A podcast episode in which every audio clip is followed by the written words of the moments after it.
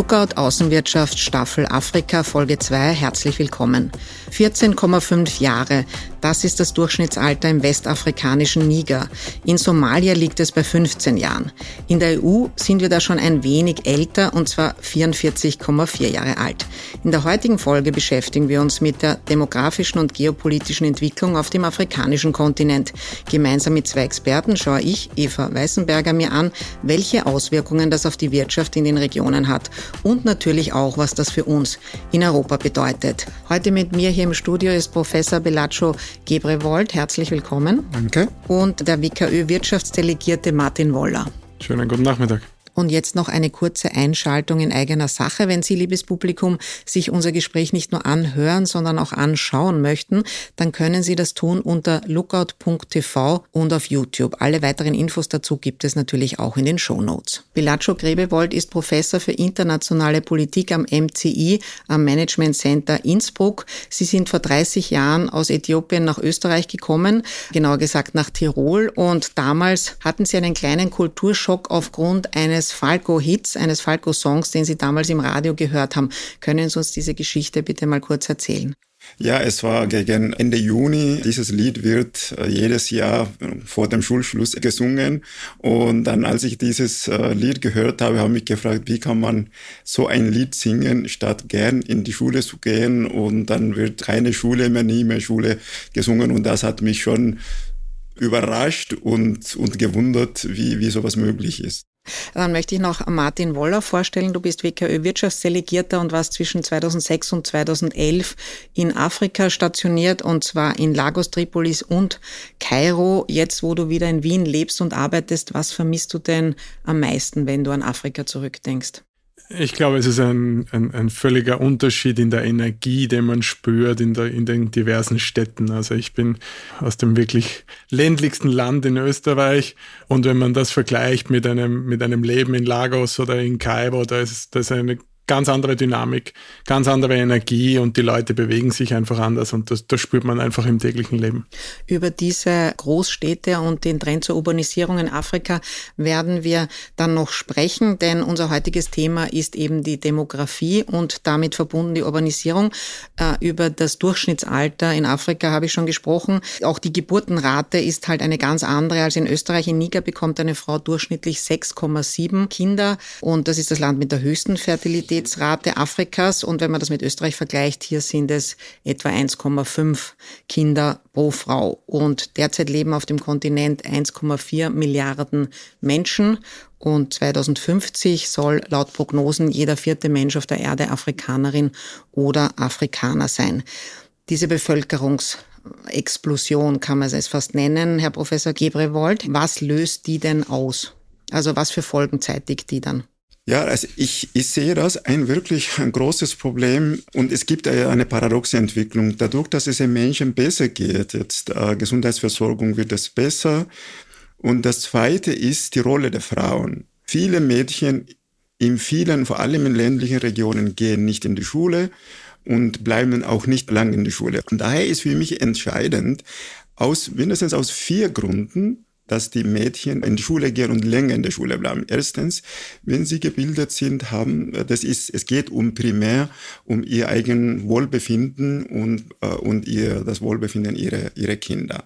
Und der zweite ist, der zweite Grund ist, wenn Mädchen in die Schule gehen und länger in der Schule bleiben, auch, auch makroökonomisch gesehen, die Produktivität der Frauen steigt und das, das Land als solche profitiert davon. Und das dritte, oder der dritte Faktor ist äh, eben diese Bevölkerungsexplosion. Diese Bevölkerungsexplosion muss runter, damit auch Wohlstand in Afrika gemehrt wird. Und der, der vierte Faktor für mich essentiell ist das Recht der Frau, ist eine Selbstverständlichkeit. Es hat nicht keine, keinen Bezug zu einer Kultur. Solange die Mädchen nicht in die Schule gehen und nicht in der Schule bleiben, ist ihr Recht durch die patriarchale Struktur verletzt. Wir haben schon den Trend zur Urbanisierung angesprochen. Ist die Situation in den Großstädten besser? Ähm, ja und nein. Also es ist in den großen Städten, die Slums sind ähm, in Subsahara-Afrika fast 50 Prozent. Und äh, Afrika als solche, also wenn man Nordafrika dazu nimmt, sind ungefähr 45 Prozent sind Slums. Äh, vor allem in Ostafrika ist am schlimmsten ähm, Kenia, Äthiopien, Somalia und so weiter. Westafrika ungefähr 48 Prozent. Also das ist ähm, die Situation wird nicht besser, hm. weil viele Menschen von der ländlichen Region in die Städte auswandern, weil die, die ökonomischen Bedingungen, die Schulen und Zugang zu Strom oder, oder äh, äh, aber auch Digitalisierung in den ländlichen Regionen kaum vorhanden ist. Ja. Du hast aber vorher auch schon den Spirit in diesen Großstädten erwähnt, der ja was Pulsierendes, Tolles, Spannendes hat, wo überall eine Aufbruchstimmung herrscht. Du hast auch in Lagos gelebt lange. Das ist die größte Stadt Nigerias. Dort leben derzeit 16 15 Millionen Menschen und man sagt, 2050 wird sich diese Zahl verdoppelt haben. Wie ist das Leben in so einer widersprüchlichen, zweigeteilten fast Metropole? Ich glaube, sie ist sogar mehr als zwei geteilt, weil es eine, eine wirkliche Stadtbevölkerung gibt, die dort ansässig war und jetzt Mittelschicht, Oberschicht äh, vielleicht repräsentiert, die sich ein, ein relativ gutes Leben leisten kann und das unterscheidet sich jetzt nicht großartig von anderen Metropolen auf dieser Welt. Man muss aber natürlich schauen, wenn man 16 Millionen davon spricht, wo, wo fängt man an und wo hört man auf zu zählen? Weil ich könnte wahrscheinlich auch die Zahl 20 in den Raum werfen treffen und es wäre irgendwie schwierig, mir das Gegenteil zu beweisen, dass die nicht dort sind, weil einfach ein extremer Zuzug in diese Metropolen besteht. Das ist jetzt nicht einzigartig für Lagos, das haben wir in Kinshasa, das haben wir in vielen anderen Städten, weil dort eine gewisse Chance auf, auf Erfolg versprochen wird. So, so der, der American Dream, nur halt African jetzt Dream. übersetzt auf die Metropole wo auch immer die sein mag. Und am Land, äh, wo es vielleicht schwieriger ist mit Bildung, wo es vielleicht noch schwieriger ist mit kulturellen Normen, dann bricht man vielleicht aus, sucht die nächste größere Stadt und so kommt der Zuzug zustande. Und so kommt auch diese große Urbanisierung die wir da jetzt sehen, zustande, weil die ist basiert natürlich auf einem verhältnismäßig geringen Basiswert momentan. Du hast jetzt gesagt, du könntest auch 20 Millionen in den Raum werfen. Die wiederum offiziell kolportierte Zahl für Kairo, wo du auch gelebt hast, ist eben 20 Millionen Einwohner und auch wachsend. Also vielleicht sind es auch 30 Millionen, wir wissen es nicht. Gibt es da überhaupt genug Jobs für diese vielen jungen Menschen, die da dort geboren werden und die vom Land aus zuziehen? Na, das ist das große Thema, glaube ich. Also die, die Bevölkerungsentwicklung haben wir, haben wir dargestellt. Ich versuche es immer anschaulicher zu machen. Als ich geboren worden bin, war einer von zehn Menschen auf der Welt Afrikaner. Und 2050 wird es einfach vier von zehn sein. Das heißt, äh, man, man durfte sich 1980 vielleicht noch die Ignoranz erlauben, zu sagen, das interessiert mich nicht, was am, am südlichen Nachbarkontinent passiert. 2050 wird das jedenfalls ganz, ganz anders aussehen. Und da werden wir dann sehen, ob, ob diese junge, dynamische Bevölkerung tatsächlich äh, etwas ist, wovon der Kontinent profitieren ja. kann, mhm. oder ob, ob, ob man an dieser Herausforderung mhm. einfach scheitert. Und Bildung wird ein ja. Riesenthema sein und Integration der, der im Moment vielleicht nicht im formalen Arbeitswesen lebenden, vor allem Frauen ja. und Jugendliche, wird, das, wird die zweite große Komponente sein. Wenn man diese Aufgabe meistert, mhm. dann, dann kann es sehr gut aussehen. Mhm. Darf ich mal ganz ja? kurz was ergänzen? Weil ich, äh, vor drei Jahren oder zwei Jahren war ich in Sevilla, also in Spanien, wegen, weil wir eine Konferenz gehabt haben.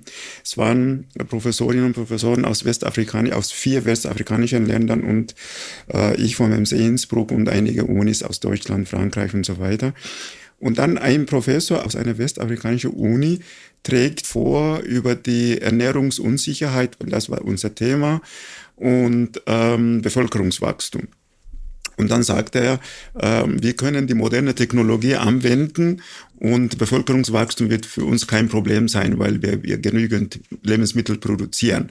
Dann habe ich gesagt, aber wie stellen Sie sich vor, wenn die Frauen weiter Kinder produzieren und was bedeutet das für die Frauen?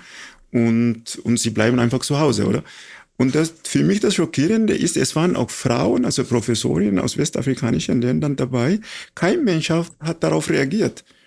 Also das heißt, das Bewusstsein, entweder gibt es das Bewusstsein nicht oder sehen Sie das Problem als nicht als Problem Sie haben vorher als Grund dafür auch die patriarchalen Strukturen, die in weiten Teilen, zumindest in Subsahara-Afrika, noch vorherrschen, angesprochen, mhm. die eben auch zu dieser Entwicklung beitragen. Unser Lookout-Team hat beim Africa Day 2024 in der WKÖ mhm.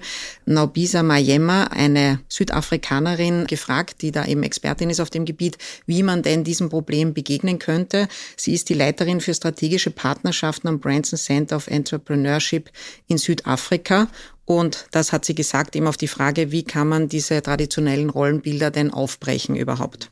Hören wir uns das einmal an. We need to be clear that actually the responsibility for enabling for young women and girls to progress in society should not then be the responsibility of young women and girls because they did not break the system, nor did they build the system that was meant to, you know, work against them. So I think there's a huge opportunity and an invitation for us to work with young men, to work with boys, and to work with our fathers, for them to see the value in terms of how we can then all function in society as equals and go together. Also sie sagt, äh, wenn wir ähm, wollen, dass äh, Mädchen und Frauen gestärkt werden in Afrika, dann muss man dort mit Buben und Männern arbeiten, damit die ihre Rolle überdenken. Sehen Sie das auch als richtigen Weg, beziehungsweise wie realistisch ist das, dass das in den nächsten Jahren in Gang kommt? Ich kann unterschreiben hundertprozentig, was sie sagt, weil es ist nicht äh, nur ein Frauenproblem. Und wie ich vorhin gesagt habe, selbst im Interesse von Männern, wenn mehr gebildete Frauen sind, sind produktive Frauen, auch makroökonomisch gesehen. Das ist ein gesellschaftliches Thema und das ist nicht geschlechterspezifisches Thema. Also Bildung, Bildung, Bildung, das ja. haben Sie jetzt schon mehrmals gesagt, ja. mehr als dreimal, wie ich es jetzt mhm. wiederholt habe. Auch du hast es schon erwähnt. Wie kann man das jetzt schaffen, diese Bildungsrevolution in weiten Teilen Afrikas in Gang zu setzen? Das ist schwierig für, für mich zu beantworten. Aber ich glaube, es ist noch nicht zu spät. Das ist das Gute 2050. Mhm. Wenn einer von zwei Afrikanern noch immer unter 25 Jahre sein. Die Kinder quasi, die jetzt geboren werden und in den nächsten zehn Jahren geboren werden, die haben noch eine Chance, in ein völlig neues System einzutauchen, mhm. natürlich.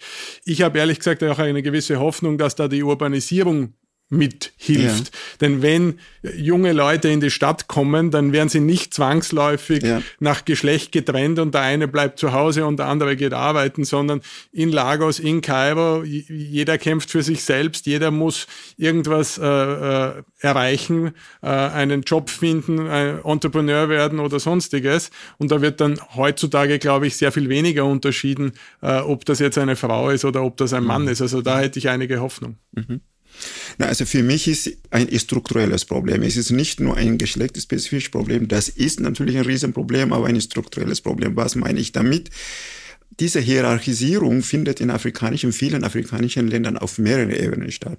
In Bezug auf Geschlecht ist das eine, in Bezug auf Land und Stadt ist das andere. Stadt ist ein Symbol der Moderne, ähm, wenn wir Strom, Zugang zu Strom zum Beispiel anschauen. Es ist viel höher in städtischen Regionen als in ländlichen Regionen. Ja. Zum Beispiel äh, in, den, in den Städten 84 Prozent der Afrikanerinnen und Afrikaner haben Zugang zu, zu Strom, während in der ländlichen Region nicht einmal 40 Prozent oder 38 Prozent, 39 Prozent herum. Und was heißt es? Investiert wird es in der Stadt, Zugang zu sauberem Wasser ist mehr in der Stadt und, und bessere Schulen sind mehr in der Stadt und bessere Lehrer sind mehr in der Stadt und auf dem Land. Also da gibt es eine extreme Hierarchisierung. Um auch dieses Problem von Schulen lösen zu können, müssen wir mehr auf dem Land investieren. Also die Infrastruktur selbst angefangen von den Straßen, sie in, in, in jeder Jahreszeit befahrbare Straßen, die sind sehr wenig weit verbreitet in afrikanischen Ländern. Gute Schulen sind nicht in den ländlichen Regionen. Und um Abwanderung von Land zu Stadt geht es mehr Männer auswandern als, als Frauen. Über das Thema Infrastruktur werden wir in der nächsten Folge dieses Podcasts sprechen und natürlich auch, welche Chancen sich dort für österreichische Unternehmen ergeben, die gerade beim Thema Infrastruktur ja sehr gut sind wo wir auch viele Weltmarktführer haben. Aber zurück zu diesem Thema. Ähm, wir haben es schon erwähnt, Afrika ist einfach ein Kontinent der Gegensätze und gleichzeitig, wie es diese Bildungsprobleme gibt, gibt es auch Millionen an jungen Afrikanerinnen und Afrikanern, die sehr wohl sehr gut ausgebildet sind, zum Beispiel sehr viele IT-Fachkräfte. Was haben die denn für einen Arbeitsethos, was für einen Spirit bringen die mit, diese gut ausgebildeten jungen Menschen? Es sind zwei Seiten. Das eine ist, viele Afrikanerinnen und Afrikaner wollen aufbauen. Sie wollen ihr Know-how äh, einsetzen in, im eigenen Land. Auf der anderen Seite sind die Institutionen nicht immer äh, willkommen heißen. Zum Beispiel, wenn demokratische Institutionen nicht gegeben sind, wenn Intellektuelle nicht frei agieren können. Wenn wir sehen, ähm, wer sitzt denn in, in den, als Regierungsberater in vielen Ländern? Warum verschulden sich, verschulden sich Afrikanerinnen und Afrikaner als Länder? Es ist nicht, weil es nicht genügend Intellektuelle gibt. Es gibt genügend Ökonomen, es gibt genügend Ingenieure, es gibt genügend äh, äh, Juristen, die auch internationale wirtschaftliche Verträge verstehen. Das Problem ist, die an die Macht kommen, bringen nur ihre loyalen äh, Mitarbeiter und Mitarbeiter. Der Druck bleibt einfach die, die, die gebildeten äh, Intellektuellen auf der Strecke oder schweigt und trägt weniger dazu bei. Also das ist hier extrem wichtig, die Afrikanerinnen und Afrikaner als Politiker und Entscheidungsträger, diese Intellektuelle, die viel auch in Diaspora sind oder die im eigenen Land sind, aber sich nicht trauen, ähm, ihre Meinung zu äußern. Die müssen mit einbezogen werden, aber das ist nur möglich, wenn, wenn freie Meinung, Äußerung und auch Kritik gegenüber der Regierung äh, da sind. Also daher, wenn man oft vom Westen her den, den Chinesen vorwirft, ja, ja, sie verschulden die Afrikanerinnen und Afrikaner, dann sagt man, die Chinesen kommen nicht mit Waffengewalt und, und, und zwingen Afrikaner irgendwelche Verträge zu unterschreiben. Die Kolonialzeit war was anderes. Damals hat wirklich so stattgefunden, auch wenn es nicht um Verträge ging. Aber heute kommen Chinesen oder andere Akteure frei und Afrikanerinnen und Afrikaner unterschreiben freiwillig. Wenn sie nicht verstanden haben, was sie unterschreiben, dann ist selber schuld.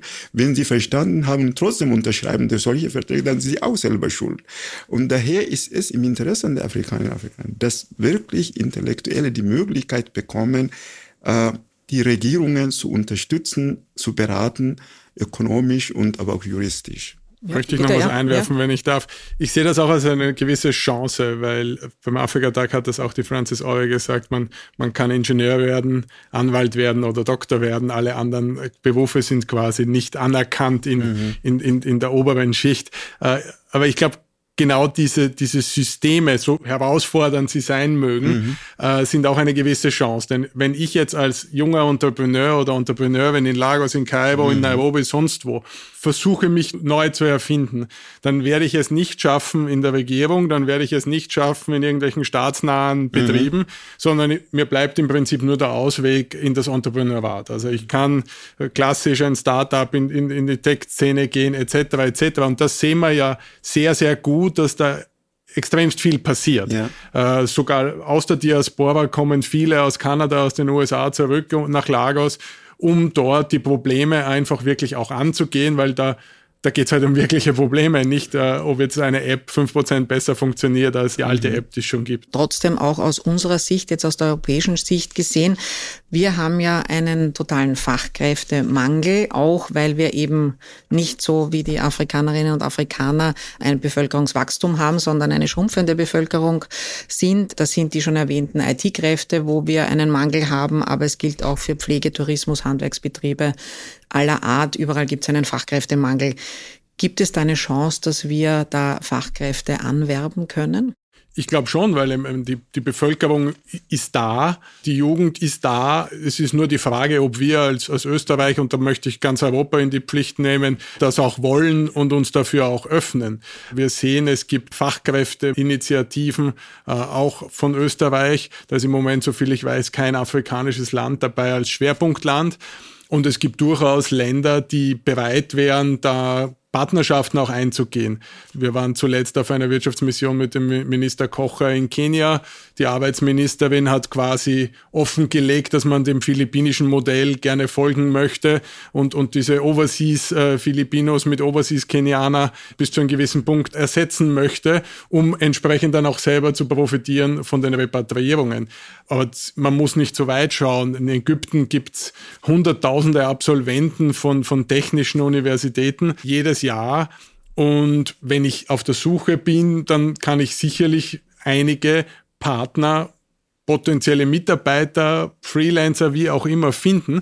Und ich glaube, die Technik ermöglicht es auch, dass man da das Ganze virtuell abwickelt, weil die wollen vielleicht gar nicht zwangsläufig nach Österreich kommen. Ich glaube, da gibt es schon ein Potenzial. In diesem Zusammenhang fällt einem der Begriff Nearshoring ein. Das heißt, europäische Unternehmen verlegen ihre Produktionsstätten, zum Beispiel nach Nordafrika. Also wir haben in der ersten Folge dieses Podcasts gehört, dass zum Beispiel in Nordafrika jetzt äh, französische Autokonzerne wie Peugeot und Renault Riesenwerke hinstellen. Also die holen sich nicht die Fachkräfte nach Frankreich, sondern sie bringen ihre Unternehmen nach Nordafrika und produzieren dort und in Frankreich wird es dann fertiggestellt zum Beispiel.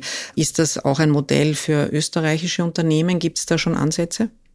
Absolut ein Modell. Äh, Marokko ist da natürlich der Vorreiter. Also gerade im, im, im automobilen Bereich sind auch namhafte österreichische Firmen schon mit, mit Vertretungen vor Ort, praktizieren das. Ähm, Tunesien macht seit Jahren Kabelbaumproduktion etc. für den europäischen Markt. Ich glaube, das größere Potenzial ist dann mittelfristig, dass man tatsächlich auch den Kontinent, also die Nachfrage des Kontinents bedient, weil die Nachfrage bei uns ohnehin wahrscheinlich äh, maximal stagniert und eher zurückgeht. Das ist ein wichtiger Punkt. Es ist ja nicht nur ein Bevölkerungswachstum, sondern es ist auch ein irrsinniges Absatzmarktwachstum, also Konsumentinnen und Konsumenten, Sonderzahl, also werden sich ja auch in manchen Städten verdoppeln, die Zahl. Ähm, gibt es hier für österreichische Unternehmen und Consumer Brands die Möglichkeit, da Fuß zu fassen? Ich glaube, man muss es differenzieren. Die größte Nachfrage existiert ja, wie es der Professor angesprochen hat, Wasser, Infrastruktur, Bauten etc. Und da haben wir viele österreichische Unternehmen, die, die tolle Lösungen anbieten können man muss man im internationalen Wettbewerb natürlich bestehen, keine Frage. Wir sind jetzt nicht per se die große Nation der Konsumgüter, gibt's einige äh, und die sind auch teilweise schon vor Ort. Man muss halt dann genau schauen, wo tatsächlich der Markt entsprechend auch groß genug ist, wo das Einkommen dort ist, das, wo das Produkt dann leistbar wird. Bei der Recherche für diese Staffel unseres Podcasts ist mir aufgefallen, im Vergleich zur ersten Staffel, wo Asien das Hauptthema war, Afrika wird eigentlich in Europa und auch in Österreich immer noch unterschätzt und zwar gewaltig unterschätzt. Teilen Sie diesen Befund, Herr Professor? Ja, es, es, es stimmt schon. Es ist nicht nur in Österreich, sondern allgemein in Europa. Afrika wird eher als, als Problem gesehen, nicht als Chance. Und die Chinesen haben schon das in den 80er Jahren entdeckt und seitdem haben sie langsam allmählich aufgebaut. Was hat das zu bedeuten? Die Chinesen haben schon lange daran gearbeitet, dass auch wenn Afrikaner, als, als, also die afrikanische Wirtschaft sehr schwach war, im globalen Vergleich wirklich sehr, sehr schwach, ich glaube, macht ungefähr drei, zwischen drei und vier Prozent äh, aus der Weltwirtschaft. Aber die Chinesen haben rechtzeitig investiert. Und die Russen, als Putin an die Macht kam, nicht im wirtschaftlichen Bereich, aber im militärisch-politischen Bereich genau das Gleiche gemacht. Und die Europäer in der Zeit haben verschlafen. Das heißt, was die Chinesen und Russen machen, haben sie nicht mitbekommen. Ich bin ein großer Verfechter von Demokratie und Menschenrechten, nicht nur weil ich in Österreich lebe, in einem freien, freien Land, sondern auch grundsätzlich daran glaube, es gibt nichts Besseres als Demokratie und Menschenrechte. Und da Europäer müssen dies genau daran festhalten. Die Bevölkerung will das jetzt nicht unbedingt genau, was die Chinesen machen, nachahmen oder Russen machen, nachahmen, sondern auf einer anderen Ebene kann man sehr wohl Afrika auf die westliche Seite äh, gewinnen. Und da ist es aber keine kurzfristige Lösung, das ist ein ganz langfristiges Projekt. Mhm. Sie sagen jetzt, die Bevölkerung will das.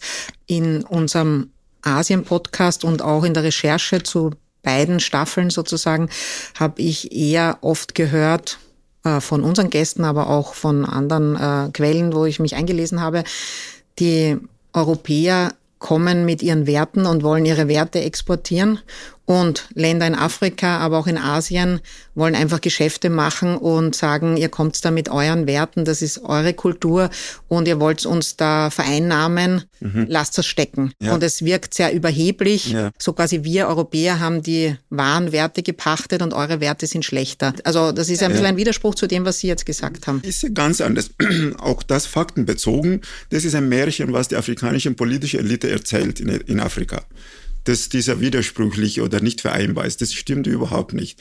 Es gibt wirklich Daten, die zeigen, also bei Studien 2019 bis 2021, in 48, also 48.000 Afrikanerinnen und Afrikaner wurden interviewt in 34 Ländern.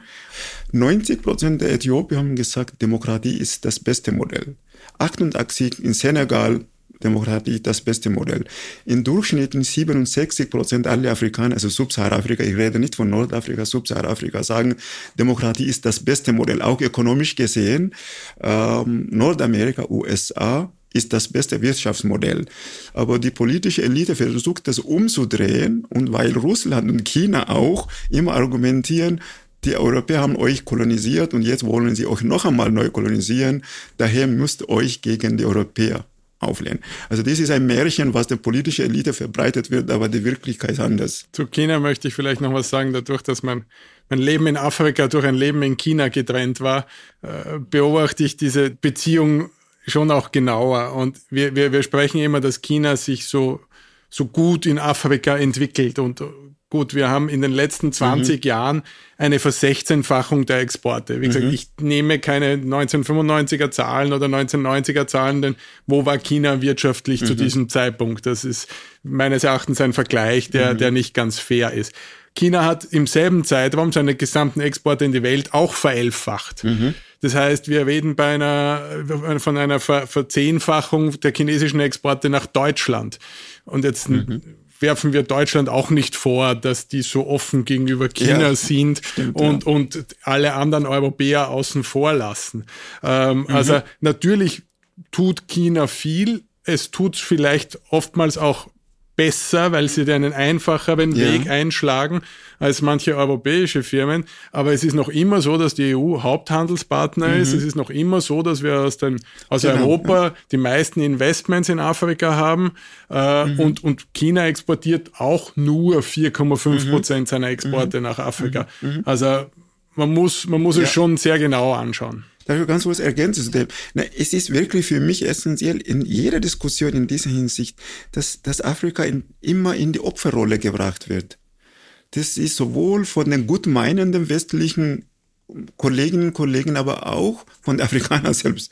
Wir sind immer Opfer und Opfer. Wenn man diese Dynamik nicht überwindet, dann bleibt man immer als, als, als, als nicht Könnender. Mit Ägypten und Äthiopien sind jetzt zwei weitere Staaten mit 2024 dem BRICS-Bündnis beigetreten, wo eben China und Russland neben Indien und Brasilien die Gründungsmitglieder sind.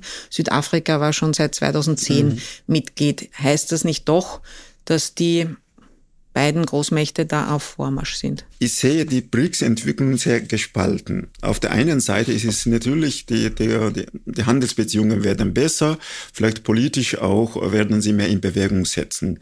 Aber grundsätzlich sehe ich auf der globalen Ebene, so sei es im BRICS äh, oder aber UN, sehe ich einen Rückgang von in der internationalen Politik heißt es Institutionalismus.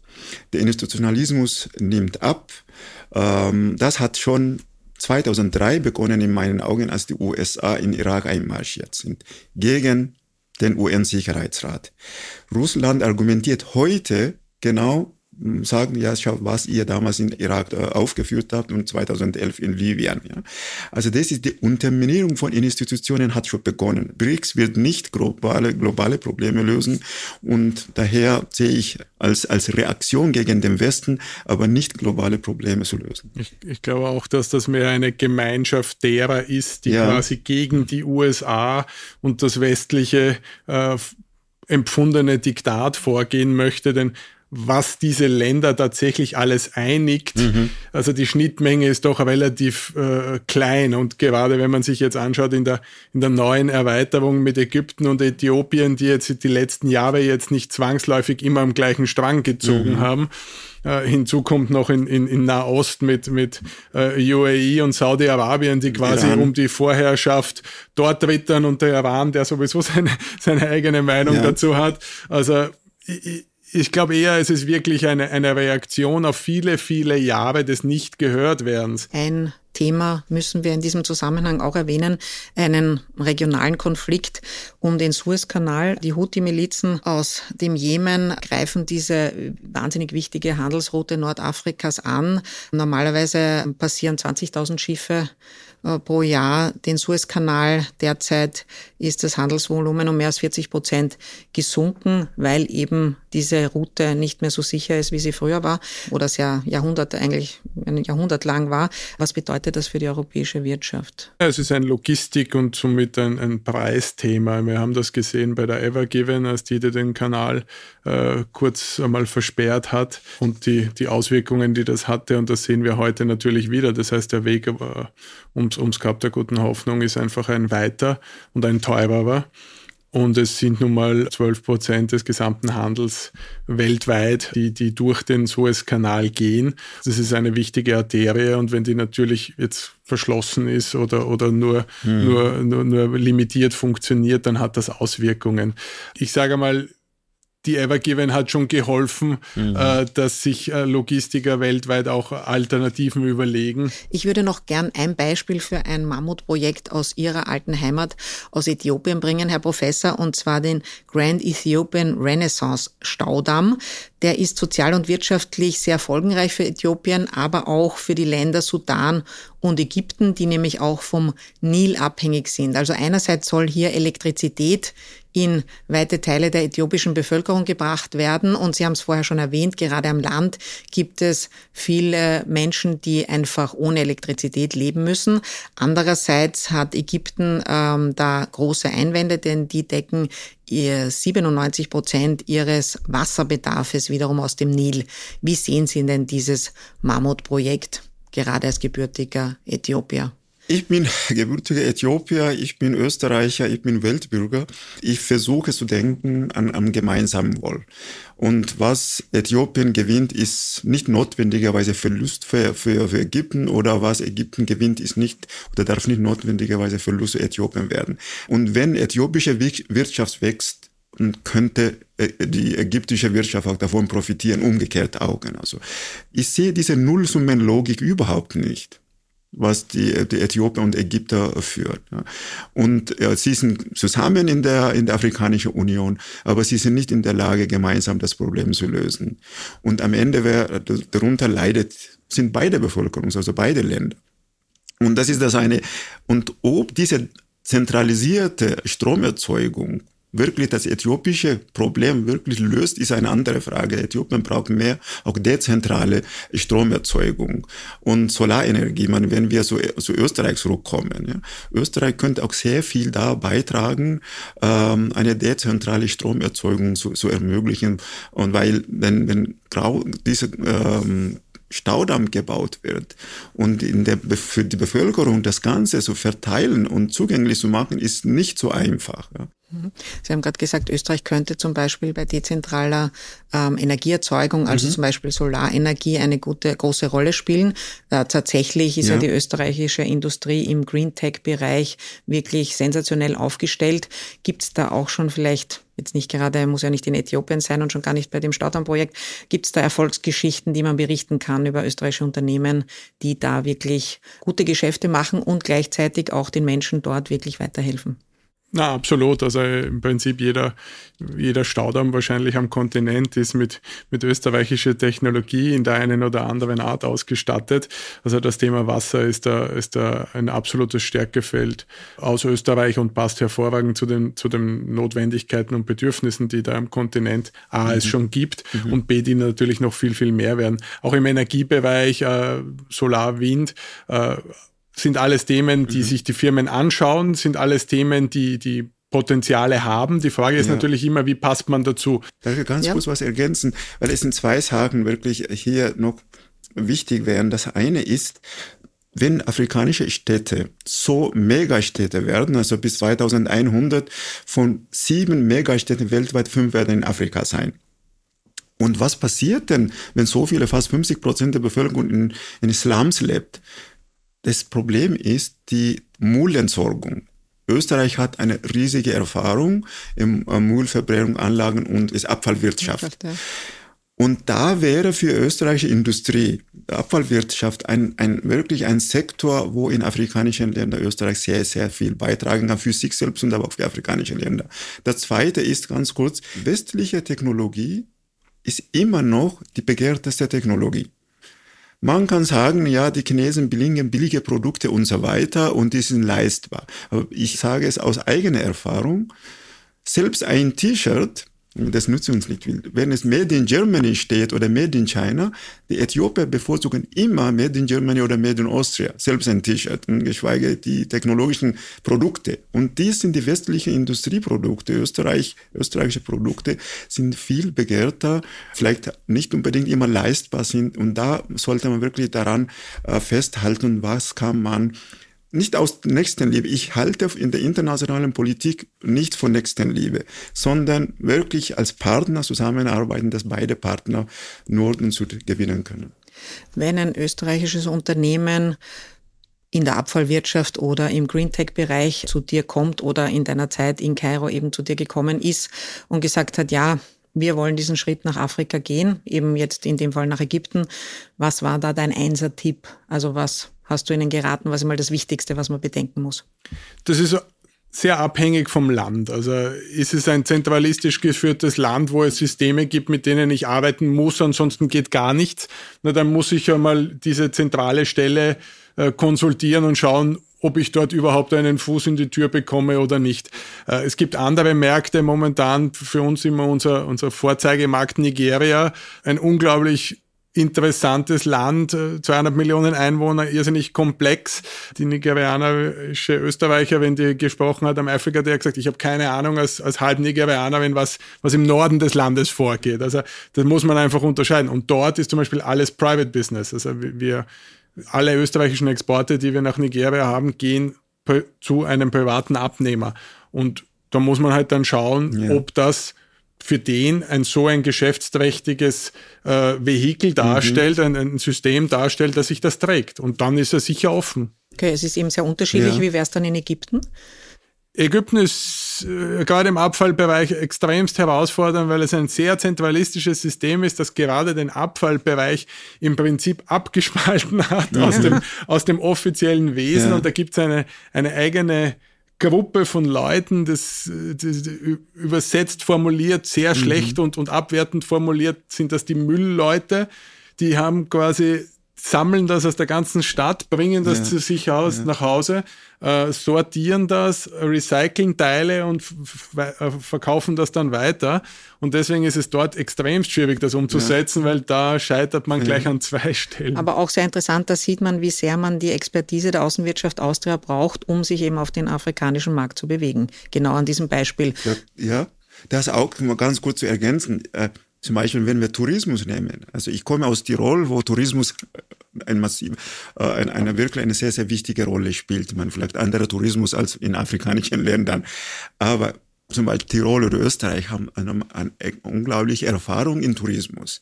Wenn man die afrikanischen Potenziale, zum Beispiel die Westküste von afrikanischen Ländern, von, von Senegal bis, bis Angola runtergeht, und das sind Küsten, die man wirklich so äh, attraktiv machen könnte für, für, für den Tourismus.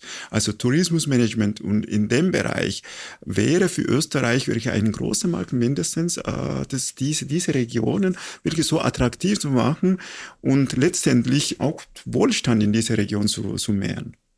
Wenn jetzt ein österreichisches Unternehmen gesagt hat, nach diesem Podcast, da kriege ich doch Lust, nach Afrika zu gehen und dort Geschäfte zu machen, mit welcher Haltung sollte man sich denn auf diesem Markt bewegen? Wir, wir haben gewisse Bilder natürlich im Kopf von dem Kontinent mhm. und die muss man am besten nehmen und wegwerfen und sich einfach ein, ein neutrales, modernes Bild machen. Also es wartet niemand auf einen. Ich habe höchst gebildete äh, Leute mir gegenüber sitzen, die in, in England und Amerika teilweise studiert haben, sprachlich vielleicht um vieles besser ausgebildet sind als, als, als unser einer und die durchaus wissen, was sie erwarten mögen und was sie verlangen können. Und wenn ich dann mit dem notwendigen Respekt dorthin gehe und sage, das kann ich machen, das ist, warum ist das gut für euch, dann werde ich wahrscheinlich auch äh, wohlwollend empfangen werden.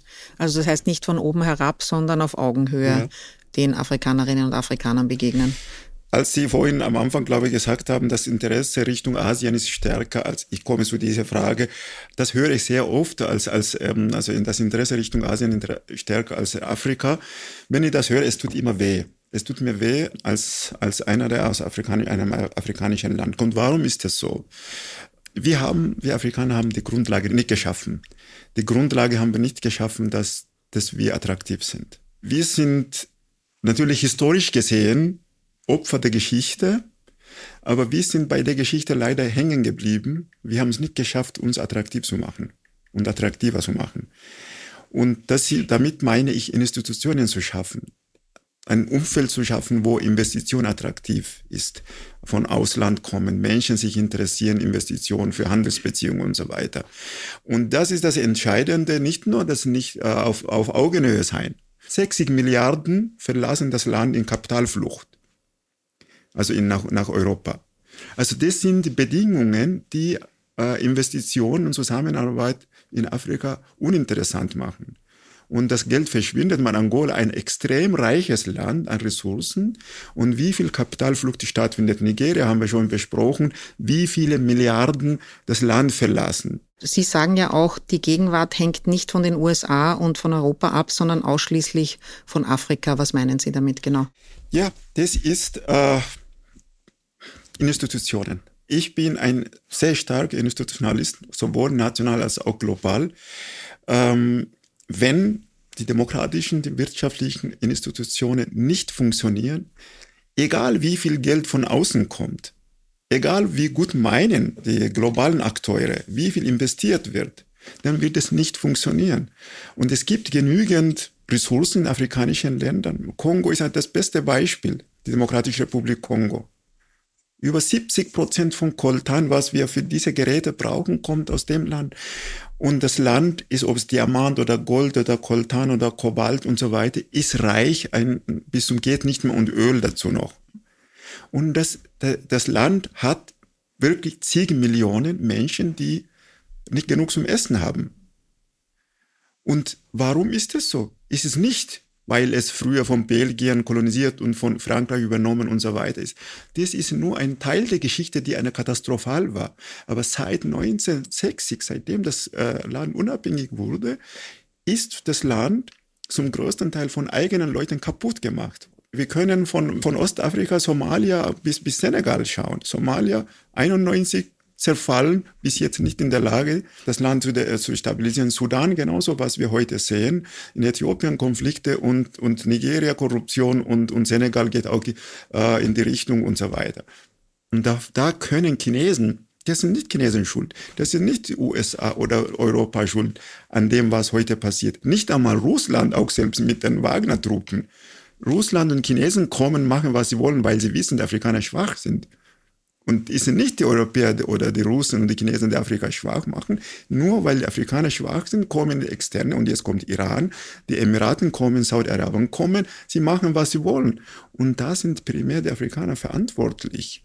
Ja. Und daher, das ist meine, unsere Zukunft hängt, afrikanische Zukunft hängt von Afrikanern ab. Und wenn wir gut machen, dann können wir zwischen den Partnern aussuchen. Muss man vielleicht noch ganz kurz erklären, äh, wo die Wagner-Truppen sind, also diese notorisch bekannten mhm. Wagner-Truppen, Söldner aus Russland, die wurden von Mali gerufen, um dort für Sicherheit zu sorgen, weil eben das Land von schweren Unruhen äh, gezeichnet war. Früher haben die Franzosen dort als ehemalige kolonialen Macht ausgeholfen und das Land mitverteidigt. Die haben sich dann zurückgezogen und dann hat Mali eben ähm, russische Söldnertruppen, wo unter anderem diese Wagner-Leute dabei waren, ins Land geholt, ja. was auch dem Land nicht besonders gut getan Andere hat. Länder auch, Südsudan oder Sudan überhaupt, vor allem sind die Zentralafrikanische Republik, wo Wagner-Truppe wirklich mittlerweile selbst die Leibgarde vom Präsidenten, das sind von den Russen, ja. also von der, von der Wagner-Gruppe. Ja. Ja.